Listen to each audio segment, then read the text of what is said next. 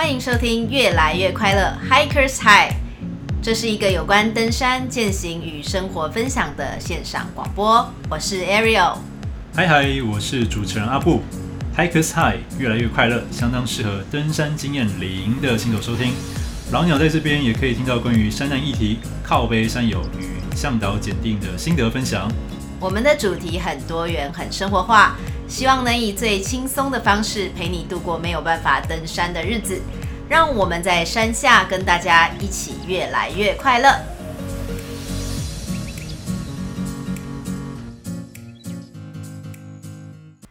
好，那我们今天的节目要讨论的是什么呢？现在的时间呢是九月十三号。那我们这一周要跟大家更新一的一些。登山新闻，那主要有两个。第一个呢是二零二零年的九月九日，学管处他们说，为了要顺应民意，所以会调整入园的新规定。那第二个新闻是在九月五号的时候，作家陈克襄有在他的个人啊，sorry sorry，刘克襄 有在他的那个 Facebook 的私人贴文上面写了一篇文章，那里面有提到排云山庄的餐食。味如绝辣这件事情，嗯，OK，所以是这两个议题想要跟大家讨论一下，也听听大家的看法。嗯，这两件事都还蛮有趣，也挺有争议性的，所以我先跟大家念一下第一个新闻，然后来讨论一下，呃，未来要进入雪霸国家公园到底要如何申请，好，跟之前到底有什么不一样？好，念一下公告。嗯，呃。雪霸国家公园管理处配合山林开放政策，并朝向与其他高山型国家公园的入园规定与做法一致，雪霸园区生态保护区入园申请规定将进行调整。自一百零九年十月一号起，从原本的出园日回推一个月受理申请，更改为入园的第一天往回推两个月，至入园日前五日提出申请。例如，十二月一号到十二月三号的雪山行程，最早可以从十月一号开始受理申请，到十一月的二十六号停止受理。可以申请入园的日期范围，民众可于台湾国家公园入园入山线上申请服务网页上，利用申请系统来做试算。学管处表示，这一次的入园制度呢，是为了要与时俱进。所以说，本次入园规定与做法的调整，是为了让让高山型国家公园的申请规定逐步趋于一致，让民众的入园申请更为清楚及方便，同时也回应多数山友们的期待。未来大型山庄的申请规定及做法，也将朝向抽签制度逐步调整。也请未来山友在实际上操作之后，给学管处更多的回馈与建议。嗯。这一次的规则改动主要是有两点，一个是申请入园的最早时间提早为登山日的第一天，那以及申请入园的期限由前一个月变成前两个月。诶、欸，其实我真的觉得这个超超级复杂，因为嗯啊，算了啦，像像有些人有常常常在申请这个入园啊。的这个人可能会觉得还 OK，可是因为像我从我我一直都是那种跟山仔，所以说我都没有自己真的去申请过入园，所以我听这个规定啊、修改啊，其实我是有点不知道到底在改什么。对，我是有点想说，诶，这到底是对于改成一个月、两个月，然后入园申请或者出园日申请，到底差别在哪里？阿布，你有你知道吗？嗯，我之前还蛮常申请的。OK，那嗯，其实旧的方法，我觉得嗯蛮不直观的。旧的方法就是指说，他是申请出园日，对，开始回推你的回推，对啊。譬如说，如果我爬的行程是七天，对，那你要呃第七天往回推一个月，才是你最早可以申请的时间。没错，没错。所以我觉得，我第一次在做申请，我看他的游戏规则，我会觉得，哎，就一个头两个大，不知道为什么要这样做计算。我觉得他这个改动改成第一天，就是譬如说我行程是三天的行程，嗯，那我就从我行程的第一天往回推三十天就可以申请。我觉得这样是比较直观，对，比较直观。嗯，所以说现在玉山跟泰鲁格就是用这个方法嘛，所以说这次学霸才会说，哎、欸，要改成跟其他两个地方也一样。嗯，OK。所以我觉得，以我个人观点是喜欢这个改动的。嗯哼嗯哼。那呃，针对第二点，申请入园的期限由前一个月会变成前两个月。嗯哼。那网络上可能会有些负评啦，但我个人也是支持这个新的改变的，因为爬山是需要准备的。对啊。那以前爬山人口没有这么多的时候呢，其实申请还算容易。那现在大家我不知道为什么大家越来越哦，可能是肺炎的关系吧，没有办法出国，爬山人口变越来越多，变成其实你爬山最难的不是那个路线，不是背东西，而是最难是第一关你要抽得到山屋。没错。那我有听一些比较硬派 hardcore 的山友，他们会觉得，哎，没抽到山屋又不会怎么样，就背帐篷啊。你们这些没山屋就不爬的是，好像有一种术语叫什么妈宝登山。呃，Well，这个是两个不同的派系了，这又是两个不同的派系。好好，对，那 Anyway，反正变成爬山最难的，反而是申请入山入园，这个是对我来说蛮无言的。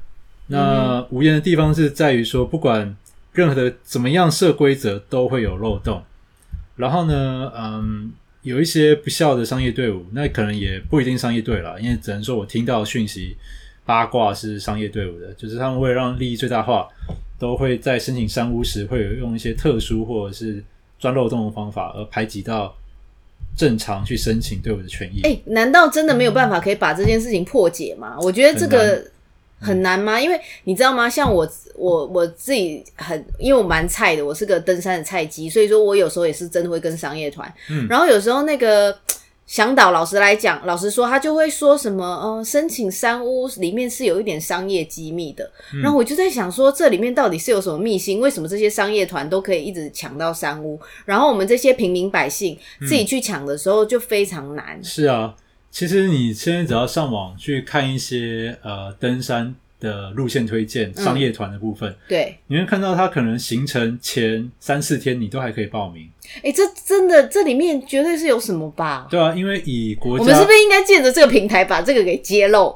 呃，这一我就我因为我们今天有两个议题，我觉得今天可能谈不完。哦，对，OK，就是常会看到一些商业队伍，就是可能临行。出发前三四天都还在招募，对啊，但其实申请入园是要以旧制来说是要一个礼拜之前。嗯哼，对，那你怎么可能在出发前三四天还在招募？说，哎、欸，最后名额要就是有优惠价格，就是要要报要快，对啊，对啊，那就会让我们这些呃没有方法或者是用正常方合法方法申请的自主队伍就会觉得啊，这是怎样？对，对啊，好啦，OK。所以，呃，回到这个政策改变，我觉得准备时间从一个月变成两个月，对，那会让我们这些自主队伍有更长的时间去做申请。对，这是一个这是一个优点啦，就像阿布讲的，嗯、但是也许就会变成说不确定性会不会也越高？因为老实讲，两个月前就连一个月前好了，嗯、你都很难断定说到时候的天气状况啊，到时候的。嗯行程安排会不会，然后人员呐、啊、会不会有一些改变什么的？嗯、所以说提前两个月就是有优点也有缺点啦，因为两个月真的蛮早的，我必须这么说。那哦，那这样讲可能我是属于比较呃少数那一部分吧，因为我们去爬山都我这是跟朋友去爬山，对，那我们去爬百岳一定都会至少准准备起至少是三个月起跳。这么久？对，因为一定是从你要爬什么路线，嗯哼，你要跟谁爬，然后分工什么的。嗯、对了，那最你路线决定了，你才能决定说你的体能要怎么做准备。可是会像你们规划那么长的，嗯、也蛮少见的耶，就是那么认真在安排登山、嗯。所以我来说，我可能真的是属于比较 old school，比较老派老派的，对对对，对。那那我个人就会喜欢变成两个月，为什么？因为变成我从我就可以一直申请。如果它变成抽签，如果是抽签的，我就可以一直抽，一直抽，一直抽，嗯、而不用说一个月前才能抽。那没抽中就没了。对，那那你请假你都请了，那不爬山你要干嘛？就是可能又变成去露营还是去哪边？那我觉得多了一个月，当然了，商业队伍或其他有方法的人还是会去钻漏洞，但我觉得至少让让我们这种自主队在变更行程上弹性会变比较大。OK，有可能哦。嗯好，那接下来就是呃补充一下，其实它这个新规定啊，还有跟外籍朋友有相关。你说外国人呢、啊？嗯，我先讲一下新的制度。好，对，好，那以下就是这一次更改呃公告更改公告的内容啊。外籍朋友呃可以提前于入园日前四个月至入园日前六十五天提出，原则周日到周四提出，且不含国定连续假日。每日于七卡山庄、三六九山庄及九九山庄。各提供二十四个外籍保留名额。另外，专案申请的部分，每日七卡山庄、三六九山庄及九九山庄各二十四人次为限，以周日到周四为主，且不含国定假日，并请于三个月前提出函文申请专案。那相关办法，请参阅雪霸国家公园生态保护区外籍人士入园申请说明及。呃，这个入园专案申请作业规范来做办理。总之，外国人他就老实讲，他就是有一些保留名额啦。对，那外国人的定义，我来做一个说明。好啊，你说外国人可能会会造成一些误会，因为、哦、真的吗？对，嗯、因为他这边所提到的外籍人士是指居住地在国外，那不包含国内的外国留学生，以及也不包含在我们。居住地在本国的外籍人士是不不包含这个哦，真的哦，对，哎、哦，我以前想法跟你一样，我以为只要是外国人，所以他拿他拿外国护照也不一定代表他就是算是在这个外籍人士里面。对，因为他这个申请是要让外籍人士方便爬我们百越嘛，嗯，那就是真的 for 旅游来台湾的那一种，本意是要鼓励国外的观光客可以提前规划。来游览游览我们的国家公园，原来如此。所以外籍人士的部分是，就是呃，不居住地是在国外的，嗯，嗯，所以像那种来我们台湾做交换学生的啊，或者是来我们台湾做做生意的啊，那这种都不会在这个专案里面，所以不会排挤到我们一般山友的权益，嗯，这个大家可以放心。OK。那另外还有一个特点就是，他申请的日期有两个限制。什么限制？一个是不包含国定连续假日，OK，所以不用担心说啊，都都名额都开放给外国人，我们台湾人都没得爬，不会的，就是至少在国定连续假日这个外国特殊申请的部分是会锁起来。所以说他在国定假日就就是等于说这名额是开放给其他的一般的台湾民众。对，就变成说规则就大家大家都用一一样的规则去抢。嗯，哦，OK，所以他也要抢就对了。他也要抢，在国定假日，很好啊。然后另外另外一个规则就是申请的呃天数呃申请的星期是从周日到周四。嗯哼，礼拜天、礼拜一、礼拜二、礼拜三、礼拜四。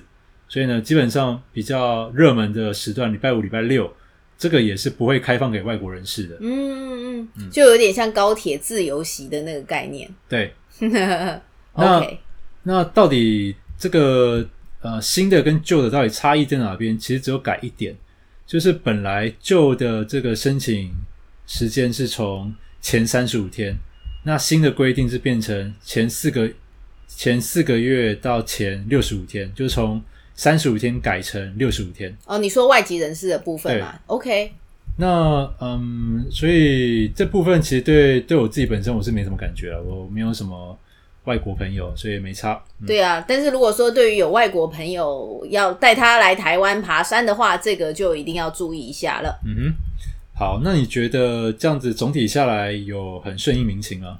嗯，你知道吗？我在 网络上有看到很多有留言，然后留言就很多人说，嗯，这是。顺应民意，哪来的民意？民意是谁的民意？所以说，其实其实我自己是觉得，就像阿布你刚刚分析给我听的，我是觉得对我来讲啦，其实因为这个东西，如果每个国家公园它的规定都不一样，真的会很复杂，真的很复杂。像我这种就已经没什么脑的人了，又还要记那么多不一样的。时间点，我觉得那真的太困难，就变成我到最后都只能跟商业团，或者我都仰赖朋友去做这些事情，嗯、都没有办法尽一份登山的心力。所以说，我觉得现在，诶，如果都改成一样的方式，甚至再加上以后如果可以更有效率的去做一些候补的动作，嗯，那我觉得这个制度其实应该是会越改越好的啦。嗯、那其实我也很了解，你不管改成什么样子，都绝对是有人会去钻漏洞，对，而且是一定有人赞成，有人反对，嗯哼，所以说我觉得。不可能都做到尽善尽美，然后每个人都觉得、嗯、哇，Bravo，完美的一个政策。我觉得这有点也不太可能。嗯、那但是我是觉得，只要大家都符合规定，然后按照这个方式去做申请，心诚则灵嘛，就是一直去抽，一一一直不断的去排队，哦、一一直不断的去。呃，抽山屋或者是干嘛的，总是有一天会轮到你。哎、欸，你说到新人择林这件事，让我想到两三年前，我朋友在抽雪山山屋，就是白云山庄的一个有趣的。你说玉山吗？玉山。OK，嗯。我刚我刚说什么？雪山。哦、oh,，Sorry。OK，没关系。好，那呃，就是我朋友那时候抽玉山，抽很久都没有抽中，嗯、大概连续抽了两个月吧。嗯哼。然后他每一次信箱收到的都是啊，您没有抽中，请再接再厉之类的那种系统回信。嗯，那某一天他就继续抽，他就发现，哎，为什么这个信的一样是预管处的信，但信的标题不太一样？他抽中了吗？不是，就是因为有鉴于他一直都没有抽中山屋，所以那个呃，我不知道在这边讲会不会算，会不会讲讲讲，我要听。就是我觉得学文呃预管处非常有人情味。他就直接发 mail 跟我朋友说：“诶、欸，有鉴于你是真的很想爬山，但都没有抽中，那你到底你什么时段你想爬？那我们就先帮你做一个安排，这样子。”怎么可能？没有，我朋友真的抽很久，他抽两三个月。不是，我意思说，预管处他真的做了这样的事情。这个是两三年前发，我不知道现在还有没有这么有人情味的方法。太感人了吧？对啊，我我不知道这样在这个节目上说对那个预管处会不会造成影响，但但我的本意是。是要感谢玉管处这么一个有人情味的，这真的太感人了哎！嗯，那我也要开始 一直不断的抽。但最近好像因为真的申请人数太多了，对啦，有可能。所以我最近是没有听到类似的一个处置。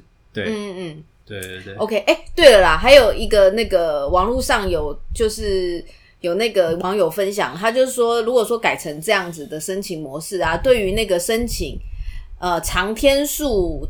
形成的山友来讲会比较有利，嗯，这个是这个是合理的，对不对？因为之前如果说是按照回推的话，那如果是长天数，就是如果是按照出园日回推，那这样你如果是申请长天数的话，你申请的时间就会比那些短天数的人来的晚，慢，对，对，没错。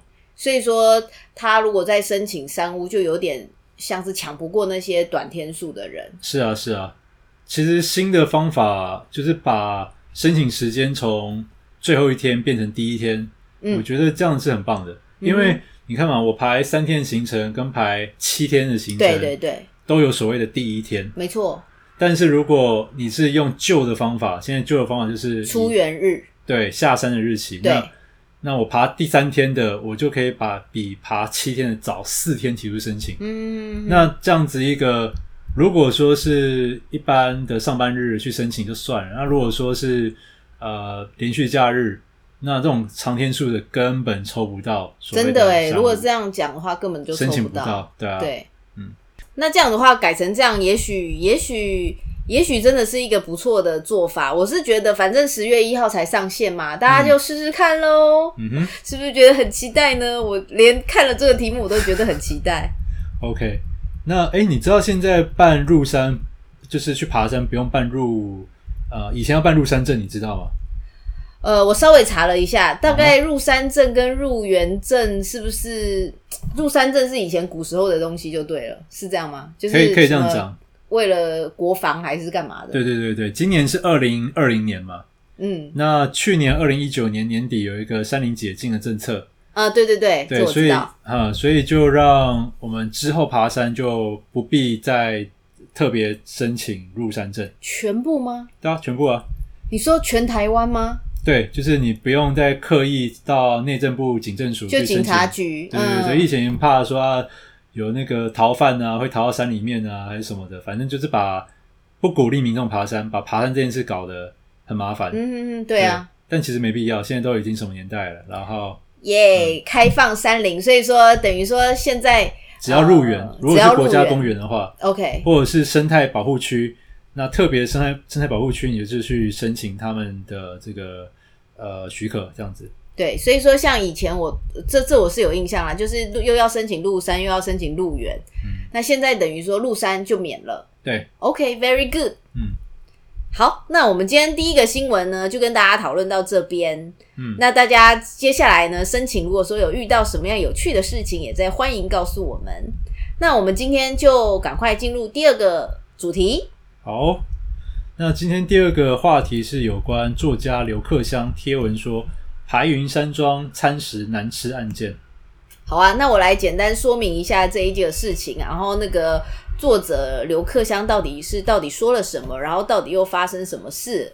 那其实呢，呃，这件事情啊，嗯、我们刚刚有稍微讨论了一下，是是觉得大家是不是有点把这件事情搞得太严重了？其实他可能只是一个就是刘作家他的一个个人心情的抒发。那其实这件事情的缘由是因为呢，作家他在他的 Facebook 他的呃。粉那个脸书上面呢，写了一篇文章，因为他是作家嘛，他其实而且他是一个很爱登山的作家，然后他的很多呃事业，他的工作也跟山林是有很大的相关，所以他呢呃在之前就写了一篇文章，叫做《玉山上的外国人》，然后呢，它里面呢其实基本上。就是在说他在登玉山的时候呢，他看了呃上面有非常多的人，那而且呢里面也不缺外国人，也就是说他觉得呃在遇到这么多外国人的登玉山的这个状况下，他其实是很乐见的。只不过呢，他在进入这个呃入住排云山庄的时候，他也。在里面看到了很多外国人，俄罗斯人啊、美国人、英国人啊，所以说他看到这个玉山成为各国人士旅游台湾的重点，他觉得非常的棒。嗯，那但是呃，有这么棒的山，有这么棒的郊外，但是却没有相等品质的餐食还有住宿，所以说呢，他觉得非常的可惜。他就在这里写了呃一段话，我这边就念给大家听，我就按照他的原文呈现。他说：“目前东浦和排云两个山庄的住宿还算及格，但餐饮方面并不尽如人意，尤其是排云。以其为例，中晚餐一顿约三百元，早餐一百五十元，食物内容明显单调。”难以成为国际旅游知名路线的吸引元素。只是每次看到山青背负着比人还高的食物，和我们一样从塔塔加艰苦走上来，便不好苛责。忍不住问了斯洛伐克的年轻人：“山上餐饮如何？”他们以自家的 brunch 作为对照，似乎能接受。但以我的认知，他们应该是节俭惯了，不以为意。若是常到外国践行的山友，难免会有味如嚼蜡的埋怨。好，我就大概念这一小段。所以他其实整篇文章是蛮长的啦。那他前后其实都是在写着他在登玉山的过程，然后遇到外国人啊，一些快乐的情境。那中间当然就是只是有一小段是有提到了他在玉山呃排云山庄住宿的时候，他觉得这个吃的东西。不是这么美味啦。嗯，阿布怎么想？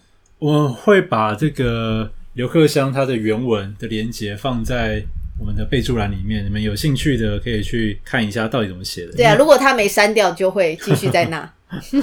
因为我自己看了他原文，其实他通篇写的非常的长，我觉得很长。那提到抱怨的部分就是一小段，所以我认为他不是他文章的主意是分享他的爬山经验，而不是。特地开了一篇文章要抱怨有多难吃，我我 我认为不是像网友们或者是目前所展现出来的这样子，我觉得不是这样的。对，对啦，但是因为大家毕竟看了这篇文章，可能就会有点截取这个片段，然后特别把它放大，嗯、然后就开始强调说：“哎呦，那个刘克襄说那个排云山庄超难吃的，都没有那个都不知道三清杯的多辛苦干嘛的。”嗯，对，所以有有一点这个。就是蛮可惜的啦，大家其实没有关注到他整篇文章，只看到的这一段。嗯，嗯哼，那呃，我自己对于吃来讲是比较不挑剔。那我就以我呃，因为他这次提到呃玉山的伙食伙食的供给跟国外的伙食供给有差异嘛，就是有很很大落差，这是他认为的。那我讲一讲我自己的经验。好啊，就是呃，其实我国外登山经验就只有一座，就是日本的富士山。嗯哼嗯哼。那嗯，虽然说是去国外爬山，那我先声明一下，我还是会保持着我节俭抠门的个性。那其实我吃的用的都是能省则省，都是几乎用最便宜的，所以我的经验只能代表我自己的感受，并不代表所有人看到的。哦、嗯，我这边先先说明一下。OK。好，那呃，我之前在那个。网络上看到有人分享，在富士山上可以吃得很丰盛，有拉面啊、冻饭啊、关东煮啊，那就其实只要你有钱，你想吃什么都可以。是，没错。你有去过富士山吗？我有去过富士山。OK。然后，但是我跟我跟你一样，嗯，我就是所有吃的东西，因为我知道日本的山屋上面的东西很贵，然后明明都是一样的一个御饭团好了，它在山上的价格一定是山下的三到五倍。哇哦！所以。我觉得我没必要要在山上吃他那边的御饭团啊，所以我通常就是我我全部的东西都是自己背上去。嗯，很棒。那呃，我吃的在这个玉山山屋，呃，不是玉山啊，富士山山屋吃的都是他们自己提供的餐点。嗯哼。啊、呃，那我就分享一下我去爬富士山的这些感受。早餐呢很简单，就是一碗味噌汤加一碗白饭，再配一小片青鱼。念青鱼还是净鱼啊？净鱼，净鱼，青鱼，沙巴。OK，再加一小碟酱菜，这就是早餐。那很简单，但对我来说，我觉得我可能早上平常都乱吃，我可能都只是一杯咖啡或者是豆浆。所以以那一次的感受，味噌汤配白饭配净鱼配酱菜，这样子对我来说有八十分的水准了。那晚餐的部分，我就觉得很烂了。就因为我晚餐我们。山屋是定在距离富士山顶最近的一个山屋，嗯，所以那个居住品质跟他提供的餐点，我个人是觉得还蛮失望的，嗯嗯，就是呃，到晚餐，我想说，哎、欸，很期待到底晚餐有什么？因为早餐其实我觉得早餐在另外一个山屋，好像在几合目啊，五合目还是六合目，我有点忘记了。就是我们是从六五六合目的山屋。然后呃醒来，然后爬到山顶附近的这个山屋去吃晚餐。那他晚餐提供的就是只有白饭加咖喱。晚餐吗？对，OK。然后呢，他的咖喱是没有肉的哦，他的咖喱是没有三色蔬菜，没有那个豌豆，然后胡萝卜、玉米，什么都没有，然后肉也没有，它就是咖喱酱。这叫日式好吗？日式咖喱是吗？可是我在日本也有吃到有肉的咖喱啊。OK。Anyway，对，然后再来，呃，它就是咖喱酱配白饭。对，汤的部分呢更惨，汤的部分是它给你一包那个味增汤的这个汤粉包，然后你自己再去泡，所以就跟早上比起来就差超多的，就是不仅而且它难吃就算了，我觉得它还吃不饱。嗯，可是可是我我是自己是觉得，因为我也是去过日本。嗯爬山，然后我我也是有去富士山、剑岳，还有白马山之类的。那你吃的有跟我一样吗？没有，我跟你讲，富士山是里面算是真的比较差的，因为富士山的人真的太多了。你去应该也觉得就像大拜拜吧？哦，我觉得超恐怖的。那个晚上啊，我睡觉是肩并着肩在睡。对啊。然后肩并着肩就算了，我的脚还好，我身高只有一米一米七一米二，呃，一一一七二左右。就是我同行有一个身高一八零的伙伴。他整个晚上在富士山山屋睡，那个顶上宫就是最最最上面的那个山屋，他睡觉是脚要蜷曲，要要弯曲的，不然他的脚会踢到他旁边的，就是他脚他的脚会踢到旁边的这个不认识的山友。对啊，所以说我是我自己是觉得富士山的山屋是算是品质真的稍微已经比较差了，所以说你说它跟排云比起来，我觉得。富士山那更更更更惨，而且富士山一个晚上应该你说一婆二十的话要一万块吧、嗯、日币？呃，我金鱼脑有点忘记价钱，我可能要翻一下。差不多，但就是其实对是不便宜的价钱。对呀、啊，所以说相较之下，我自己是觉得台湾的山屋，当然台湾山屋呃排云是因为它是那个伙食是在排云山屋里面包的，所以说它的伙食跟其他的山屋，如果你是请协作来讲的话，可能没有协作准备的这么丰盛，可是至少它汤还是喝到饱啊。哦，这么好？对啊，排云是它可以喝，可可以，它那个汤至少你去跟他要，他不会不给你啦。而且，对啊，对啊，然后。然后呃，也是有肉有菜，然后一大盘，而且更何况，我觉得爬山爬到这么高，你已经累得半死了。我觉得只要能够喝上一碗热汤，就已经觉得很幸福了。嗯、不过这当然是看人啦，因为我也不是那种很要求吃什么的那种人，哦、真的吗？对，我也不是.所以我也是很容易满足。他他早餐给我个馒头，我就很开心。所以说，我觉得。嗯，对我来讲，我跟国外的山屋比起来，就是日本啦。以日本来说的话，那其实台湾的商务 CP 值还算蛮高的。嗯、那再来就是说，日本啊，他们因为他们这个这他们的山上面的那个呃运补都是用直升机哦，是哦，对他们都是用直升机，所以它的呃食它的那个食物的费用都会很贵。我以为日本的就是富士山的是开车送上去，富士山的有开车，但是其他地方大部分都是直升机。哦，所以你刚刚说直升机是说其他，不是说富士山？对，但是富士山应该也有一些是直升机吧？这这我不是很确定，可能要再再确认一下。对，但是但是我自己是觉得台湾的山屋上面吃的东西 CP 值绝对是蛮高的，真的就是便宜，然后又至少有办法让你吃到饱。对啦，如果说你要。跟其他国家一样规格的话，OK 啊，你就 show me the money 啊，我觉得 就是多付一点钱嘛。那再来，我自己是觉得，嗯，我自己是觉得，如果说你真的觉得这样的餐食你没办法接受，那你就自己背啊。对，我觉得其实网友或者是大家反应会这么大，就是可能就是因为觉得，哎，你既然嫌不好吃，那你就自己煮自己背嘛。或者是你就撒钱大傻币，然后请请协作嘛，对吧？嗯、我觉得可能一部分是因为这样子啦，对吧？对，而且我自己是觉得登登山，然后到在山屋吃东西的这件事情，其实也分成两个派系。嗯，因为有一个派系就是觉得登山就是要刻苦，嗯、我就是要什么东西都自己背，嗯、然后我东西也要自己煮，我要自炊，所以说。这一些的人，他对于诶有这样的餐食，他可能感到非常的满足，而且也会觉得诶这样已经非常棒了。但是有另外一派呢，他是比较算是旅行派的，嗯，他是觉得我登山是来享受，我并不是来刻苦的，目的性不一样。对，没错，我当然要吃得好，然后吃穿得暖，我也不要背太重。